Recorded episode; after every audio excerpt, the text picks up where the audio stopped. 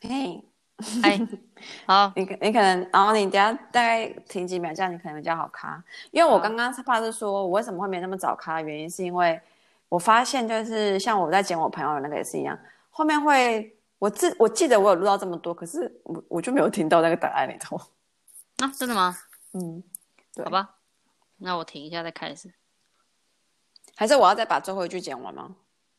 不要，我现在好，你好，你讲，好，你讲啊。这样会你比较好接你的情绪。可以，可以，可以，可以，可以，可以。好，那我就我先讲，那我我先停个两三秒，我就开始讲。好。但是我现在在怀疑啊，我觉得我同事跟老板都陷害我，故意让我吼待在舒适圈不会成长，就只会用英文，然后这样让我德文能力就越来越烂，然后这样我以后就不会转 team 换公司。我怀疑他们就是阴谋论。我觉得你已经变重哎、欸，但你不觉得吗？我觉得一定是这样。哦，不要想那么多。你刚刚讲啊，就是你老板对你的评价。那你觉得你自己，你今年最大的进步是什么？我今我觉得我今年最大的进步就是敢跟老板说不。你说是呛老板的意思吗？嗯，没有呛老板，就是跟老板说，我觉得。我不想做这件事情。哦，就有点是什么一本那本那本书叫什么？被拒绝的勇气吗？或者勇敢说不的勇气？这样？哦，对，你可以这么说。我觉得，因为其实是是有来由的。因为我老板其实是对工作上有很大热情，然后也是个真的有在认真做事的人，所以他常常在工作上有很多不错的想法，然后就会跟我们这些属下讨论啊，就说 OK，那你去完成它。但他有时候其实只有 idea。然后就叫我们去做，他也没有去设想说这个东西大概要花多久时间去做才可以达到这样的结果。刚开始开始我在工作的时候，我还是菜鸟嘛，比如刚开始前一两年的时候，去年的时候，我可能为了抢表现有曝光率，所以我都不会问哦，老板交代我的事，我就全包，然后也不会去思考说为什么要做，然后然后即使我思考不懂，然后也不也不敢去问老板，只想赶快做好给老板。但但久而久之。我后来慢慢发现，就我把这些老板交代的事情做完，我发现发给老板之后，哎，没有下文了耶。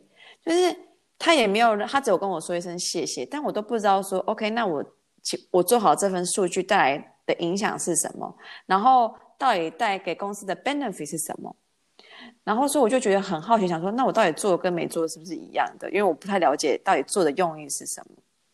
另外呢，我今年因为接了很多案子，就是工作上，所以工作量慢慢变多之后，我发现我没有办法完成老板这种天马行空、有时候掉下来的想法，所以我就会开始思考说，嗯，那为什么要做这个内容？然后会开始询问老板的意见之后，然后如果发现没有太多的附加价值，或者产出的价值远远小于我投资的宝贵时间，我就会拒绝去做。怎么讲？你可不可以举一个例子？就是说你怎么跟他沟通，或者是一个案子，你怎么跟老板说不？跟老板说不，嗯，好，那就讲一个我上个礼拜有个例子，就是我上个礼拜的时候，老板说要在一个月度报告里面要加一份数据，那但他没有想说这个数据到底要花多少时间。我后来去研究，发现，哎，这个数据其实我要花很多额外的时间去跟不同部门沟通协调，然后还可以找到对应的资料。然后当时我第一个我不明白说加这份数据的用意是什么，主要是因为我没有，我是先没有看到价值，倒不是说这个数据要花多少时间去找到资料，而是我觉得如果有它是很大的价值的话，去花这个时间我也是觉得呃是 worthy 的。但是那时候我就没有看到，后来我跟我老板讨论之后，才发现其实他是想做一个比较来检查一个出货比率，然后我那时就问他说，OK。所以，我如果加每个月的月度报告里头，你你就会去做比较，然后然后做分析吗？还是说这个东西是 nice to have，但并不是 must to have？然后后来在我的就是循序渐进的追问之下，老板就是吐出说：“哦，呃，其实没有也没有关系。”他发现说，其实这东西并不是每个月月度报告要有。后来我就建议说，我觉得月度报告可能看不太出来。太多的价值，我们可以改成做年度的分析，然后才可以看出一些趋势跟不同。后来他就被我说服了，然后我就没有，呃，我就我就不用再浪费时间在阅读报告加这份数据这样子。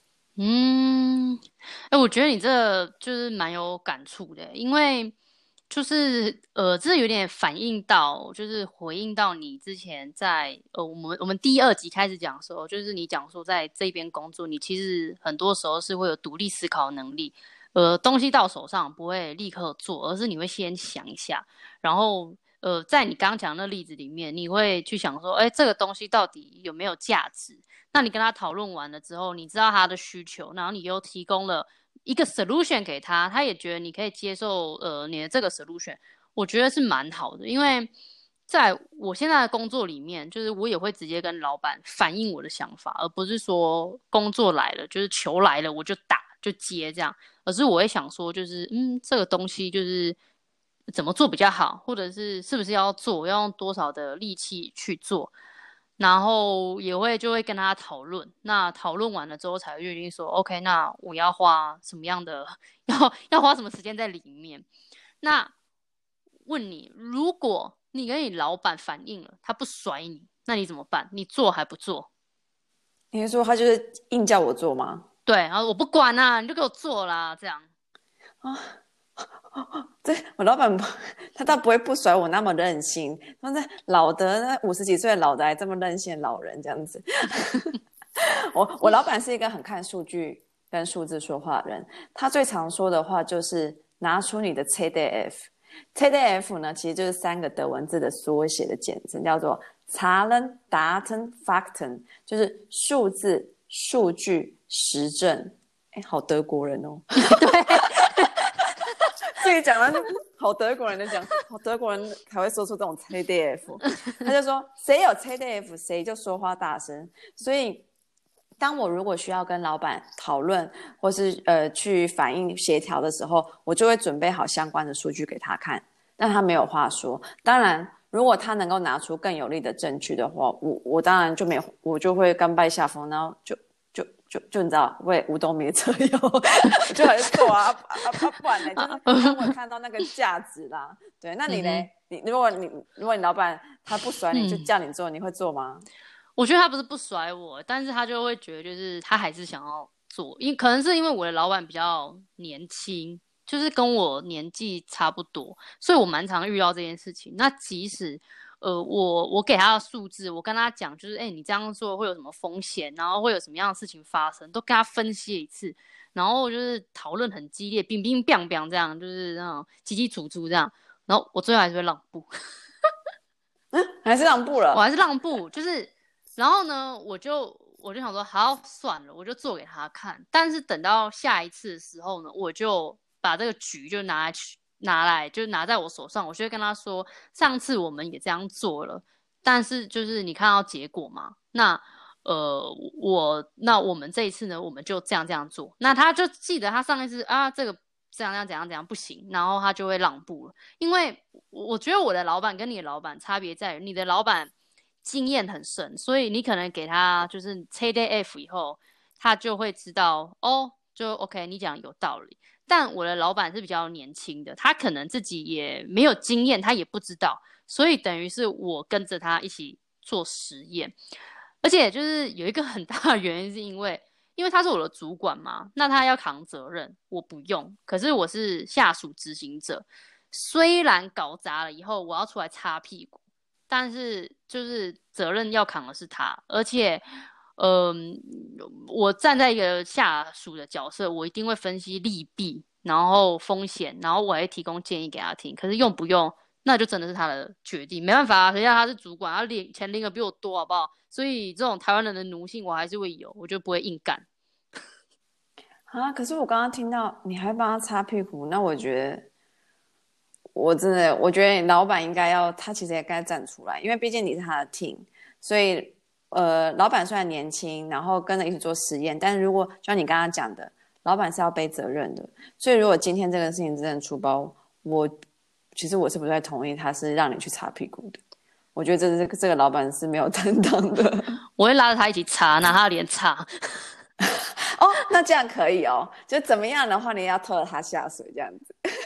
对啊，但是有功劳的时候，就是我还是会就是想办法，就是去站立，就是我会去想办法去碰这样，因为那的确是我做的啊，就是好是大家好，但是坏的话，我就是我还是会拖他一起下水，这样，因为我们是 team，而且我们 team 也不大，所以就几个人，就是要好大家一起好，要烂大家一起烂，就是我我让他烂，我也没好处啦。是，其实我说实在的，嗯、我我之前也会就像你一样，就是会分析利弊，然后风险建议给我老板听。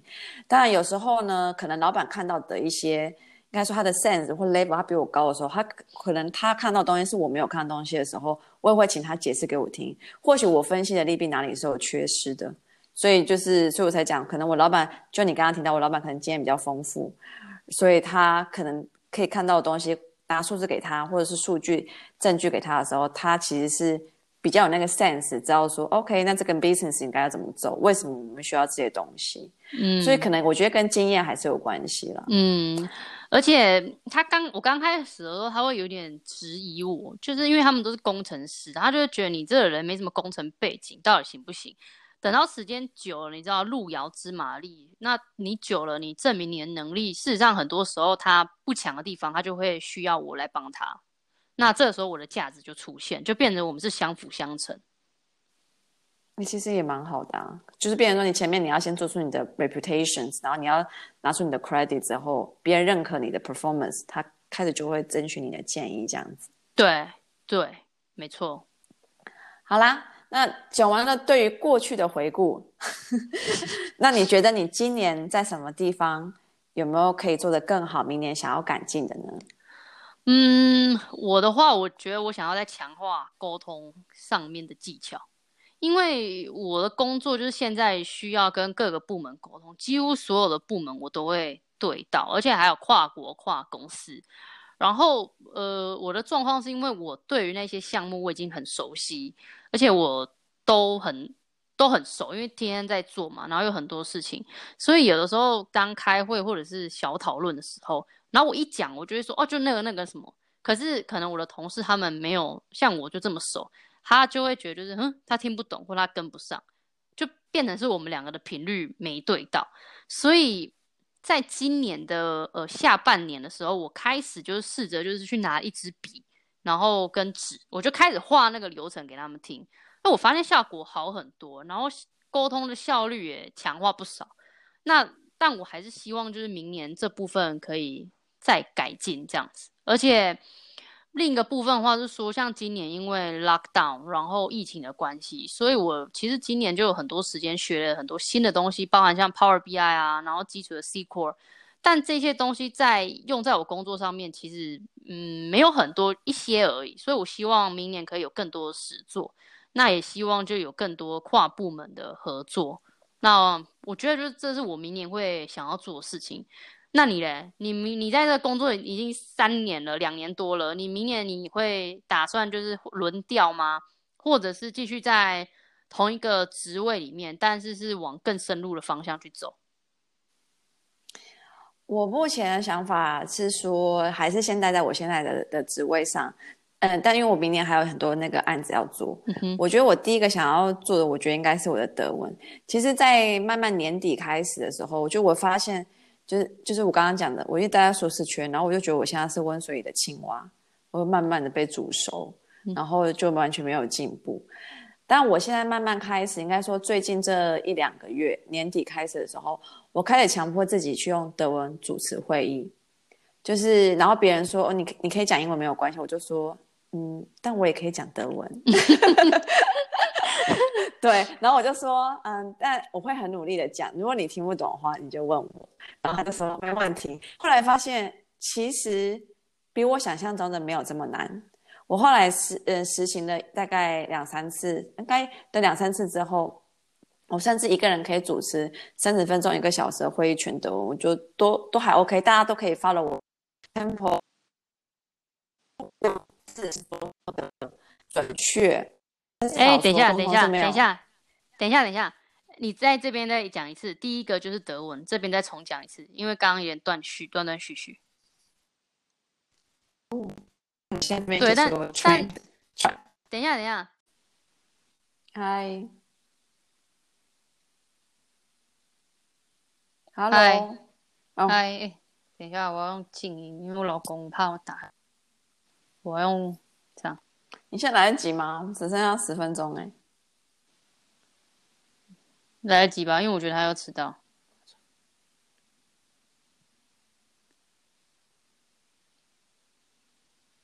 OK，好，来吧。嗯，OK。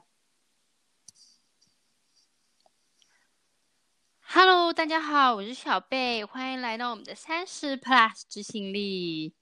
Hello，大家好，我是小敏。哎呦，你今天的声音怎么那么温柔啊？嗯，对啊，因为我们的听众说你的声音很好听，所以我决定也要跟你学习，不然他们都说我的声音像茶杯。不会不会，我跟你说，我的听众朋友告诉我说，他特别喜欢你接地气的声音，尤其听你讲脏话特别舒压。干，真的假的？一秒变回来。对，你就做自己就好了。也是有听众喜欢爱你的声音的。你说爱爱我 G B 的是不？嘿，爱你 G B 的。好啦，那回到正题来，今年呢，二零二零年过得很快，这个节目开播到现在也要一季了。那我们这一季呢，也要进入尾声了。那我这两天看呢，我很惊讶，因为我们的节目呢，一直在 Apple 的台湾区的 Apple Podcast 商业类的职业类里面，就一直常驻在那里，我有点吓一跳。哦，所以代表大家很支持我们做的。节目吗？可能是有一点口碑吧。哦，那我们也很欣慰，代表说大家是爱我们的主题，还是爱你的声音呢？有可能，可能喜欢我干掉人。对，所以我们要提醒大家，呃，我们在这一季的最后一集呢，我们会做一个 Q&A 大集合，所以请大家赶快来问我们问题吧。没有错，然后也不要忘记到 Park Apple Podcast 给我们五星推荐跟留言。好，进入今天的重点，就是我们刚刚讲嘛，今年一年要结束了，然后在十二月呢，呃，算是德国的尾牙季。那我们今天也要来检讨一下，就是今年二零二零年我们在职场上的表现。呃，曾小敏，你在你们公司多久了？哦，十一月底的话，满两年半了。嗯哼，OK，所以你现在也不是菜鸡，算是老鸟了。老鸟了吗？两年半就可以当老鸟了？哦，好，算吧。大姐，你在德国工作就是加实习，也大概三年多了。就你从你是新人到现在，你最大的改变是什么？最大的改变啊。如果真的要问我自己的话，我觉得我最大的改变应该就是学习到工作上应该要抓大放小，因为以前的我事事都要求要完美无缺，但这个习惯其实是跟我以前在红海跟苹果就是 Apple 客户共事，其实是养成的。你要说行为也好，或者是习惯也可以，因为当时 Apple 其实非常 tough 的客户，他什么东西都要求做到完美一百分啊，你不能有任何差错，所以呢。当时我所有的东西，包含资料啊、报告啊，或者是我的那个报价，都是要检查三遍以上没有问题才可以寄出。然后对数字也是錙铢必较，这样听起来感觉是很好的行为，因为也是我当时养成的一个，应该说被 Apple 训练成这样。但是后来才发现，在我现在这个德国公司里头，原来这个行为是一个需要改善的点呢。我我我自己也觉得超级压抑。当老板跟我这样讲的时候，然后后来我就也很好奇的解问他说，为为什么？我觉得这很好，代表我做事很谨慎啊。他说。但是你要挑事情，因为呢，不是所有事情都要做到一百分。有时候呢，在他做到八十分，学习八十二十原则就好。跟听众大概解释一下，什么叫八十二十原则？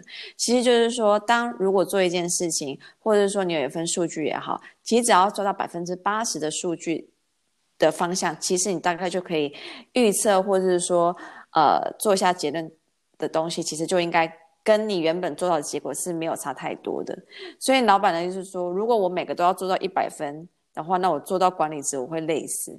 不过对我自己现在来讲的话，我现在也还在学习，因为就是毕竟我现在还是那个行为已经养成五年了嘛，所以要马上改其实是很困难的。但至少我现在会开始挑什么样的事情还是要做到尽量就是完善最好，什么事情做到八十分就可以。但的确，我觉得做事的速度。以我跟以前比的话，我觉得快蛮多的。然后结果其实也是可以达到团队要的标准，这样子。嗯，哎、我很压抑耶，因为你知道，就是在呃大多数人的心中，德国就是一个非常斤斤计较，然后仔细，然后非常非常就是嗯。钉精，然后鸡歪、龟毛、鸡巴的国家，就是好像跟德国人做事情，就是你一定要非常非常的完美这样。可是你讲的这个，其实就是有点出乎大家的意料之外。而且在台湾，就是普遍大家认为，就是工作就是要做很精细、很到位。所以很多的时候，其实大家就是花很多的工时，然后都在加班。那事实上是处理很多的细节，可是这些细节对于公司的整体策略，或者是呃这个工作是不是这么的重要？还有你加班所在处理那些细节的这件事情的效益有没有被评估进去？我觉得都值得我们去深究。那。我自己嘛，就是待过德国加实习的话三家公司，我觉得他们对于细节都很会很注重，但是他们同样的也很喜欢用一些工具，像公司就很敢呃投资，就买一些 SaaS 那个的工具去提升自己的工作效率，而且他们会很喜欢追求自动化，而不是高工时。那也有听过，就是说，呃，为什么会有这样的想法？原因是因为在欧洲，在德国，其实人力相较之下是比亚洲贵很多。那又因为法规的关系，如果你今天你累坏了，你 burn out，你其实是可以跟公司休息，就是说你需要休息，你没有办法工作。那他一方面没有办法聘请新的人。一方面又要就是又要把这个工作给别人，所以他们可能就觉得，那你就做适当就好。你要把你的 work-life balance，你这件事情你必须要把它做好。哎、我觉得你讲的好像真的是这样子，因为我老板的想法其实跟你刚刚讲的内容是蛮匹配的。因为我自己感觉是我老板，至少我德国老板，我不敢说每一个欧洲人都是这样子，但是至少我自己的我现在的老板，他比较看的是。你自己的长期发展，而不是他想看你短期的结果。他认为是说，这种拼命三郎的时间能够维持多久？你说你要为了要做事情做到一百分，所以你要加班加好几，每天可能工作十二个小时、四个小时，甚至周末也在工作。但是这种体力可以维持多久？十几二十年，好不好？让你做到五十几岁，但是你可能健康也没了。而且他觉得这种你是会很容易，这种心态其实是很 sick 的，就是。因为他认为 work-life balance，你的东西才会长久，而且他也认为说，不是只有工作才是你人生中唯一要追求的。所以他常常跟我说，我现在这个年纪，三十几岁，有很多东西你应该还要去享受的，包括你要去准时下班去过你自己的私人社交生活，甚至说像我我们现在下班，我们做这个 project 是一样，side project 是一样，你找出你自己的兴趣。他认为说这样的话。对你的人生其实还是有更大的帮助，所以每次我要休假，他都比我还开心。他说：“太棒了，你赶快去休假去。”所以，我也是 OK fine，I'm going on vacation now。那你自己呢？你觉得？你觉得你今年？你觉得你最大的改变是什么，或者有什么感触之类的？你刚刚讲那个就是嗯，拼命三郎那个个性啊，就是有我印象很深刻。我有一次吃饭吧，因为我中午就是有时候我想要早下班，所以其实我中午的时候就是一边吃饭一边工作。然后有一次我老板他直接把我电脑整台拔走，就我的笔电整台拔走，就不让我继续做。然后长到好像快下午快两点才还我这样，所以所以我第一次遇到老板把我电脑拔走了，然后我也。对啊，然后我放假，他也就会说你赶快去放假，就是好像不会觉得就是哦，你为什么不放假？事实上，我觉得其实放假，你知道回来以后，其实你比较有比较有有精神，可是事情就是一样会堆很多，就是到底要放还是不放？我有时候觉得蛮烦的。可是我会我的我的想法是觉得你放完之后，至少你有一点储蓄自己的精神，对，然后有一点体力，你回来才会更有专注力去做你。应该说你也比较认命去做这件事情，因为你也放假完了，你也去休息了，然后你也应该去玩。可是因为我自己的感觉是，我以前在台湾有时候放假我还在处理工作上的事情，所以你说真的有放假吗？我觉得又好像没有。嗯，我我的感觉是这样。但在欧洲的话，他是希望说，真的是你放假你就不应该去看你的 email，你也不应该去处理任何的手机。然后我老板要是我假日如果加班，然后还还发邮件，你知道，哦，老板仍然会骂我。大忌，他说他都会回我说，嗯，所以是敏涵是你的 ghost 在回你的邮件吗？我就说这傻小。我我之前也有放假的时候回邮件，然后就说那个把你的手机给我拿走，就是他就直接回我说把你的手机给我拿走。会不会听到这边台湾人在台湾上班的 听众们觉得说，我靠，这样这样有这么佛系的老板，这么会替员工着想？但是好像在在欧洲，我我不知道是不是每个老板都这样，但是至少可能你的老板是这样，然后刚刚我遇到的老板也是这样子，可能也是吧。但你讲到这件事情啊，就是我其实是去年十二月报到，那我那时候一报到就是，哎，我爸刚好就他就离开了，所以我就立刻就飞回家。然后我觉得其实公司蛮体恤我的，就我那时候一个月，我刚新人报到，我就很怕说，干我会不会没工作？可是我那一个月就在家里就处理家里的事情，所以其实我真的算正式 on board 是一月。那就在今年，就是第一个是我很感谢，就是公司那个时候给我一个月时间去处理家里的事情，而且他还把我的那个丧假后来还给我。那今年呢、对我最大的进步其实大概就是语言，因为我在五六月的时候就是有一个试用期六个月结束嘛，然后会有个面谈，那我老板就说：“哦，你一切都很好，然后你唯一一个要改进就是德文。”刚才其实很不爽，因为他也不是德国人，他是罗马尼亚人，而且还会一直纠正我德文邮件，但他自己就是常常邮件里面也是有一些错误。然后后来他就说：“那公司就是我们有每年有个 budget，就说那你要不要去上课？就是你可以自由选择一些课去上。”我就说好啊，我就说那个时候 lockdown，我就报了一个呃语言课，就是一对一这样，然后我就开始就训练，就譬如说写信的时候，我就会问他说啊，老师这个要怎么写比较好？然后有时候我同事可能写了一个邮件，我就会给他看，我就会问他说为什么他要这样写？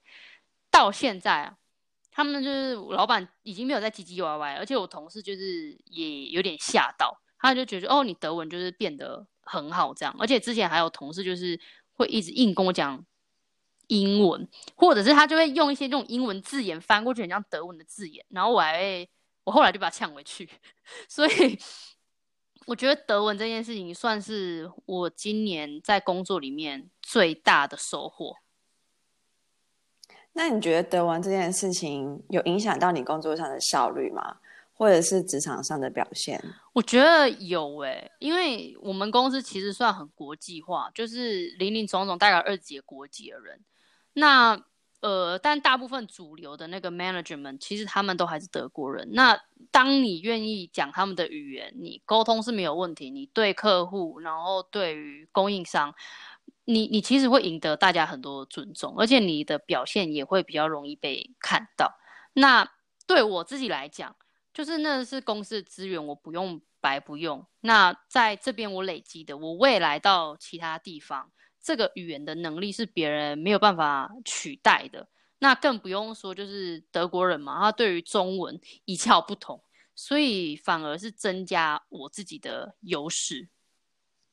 我我觉得我非常同意你讲的，尤其我自己应该说，我现在自己在一个可能比较大公司，那又很 international，所以我大部分的时间呢还是用英文，就是说可能当然有时候跟仓库我需要讲到德文之外。但是我大部分在开会啊、写邮件，同事还有老板们都很疼我，然后都让我去就用英文来来来做所有的工作这样子。但我慢慢发现，这对我在德国的职场却我觉得不是是不利的，因为就像你讲的，你看你现在会德文能力，然后呢，你会赢得大家的尊重，而且你也比较可以融入大家在讲的内容，大家不用迁就你，因为你一个外国人，所以大家要讲德文。然后你的表现也比较容易会被看到，甚至你刚刚讲的这个东西，你之后可以带走的，是别人没有办法取代的。所以对于假如之后想要转职，都是比较有竞争力的。所以我现在在怀疑，哈，是不是我的老板跟同事都在陷害我，就故意让我待在那个舒适圈，所以不会成长，然后这样我就不会去转 team 或换公司。我觉得一定是这样。哎，要先看吗？要啊，可是你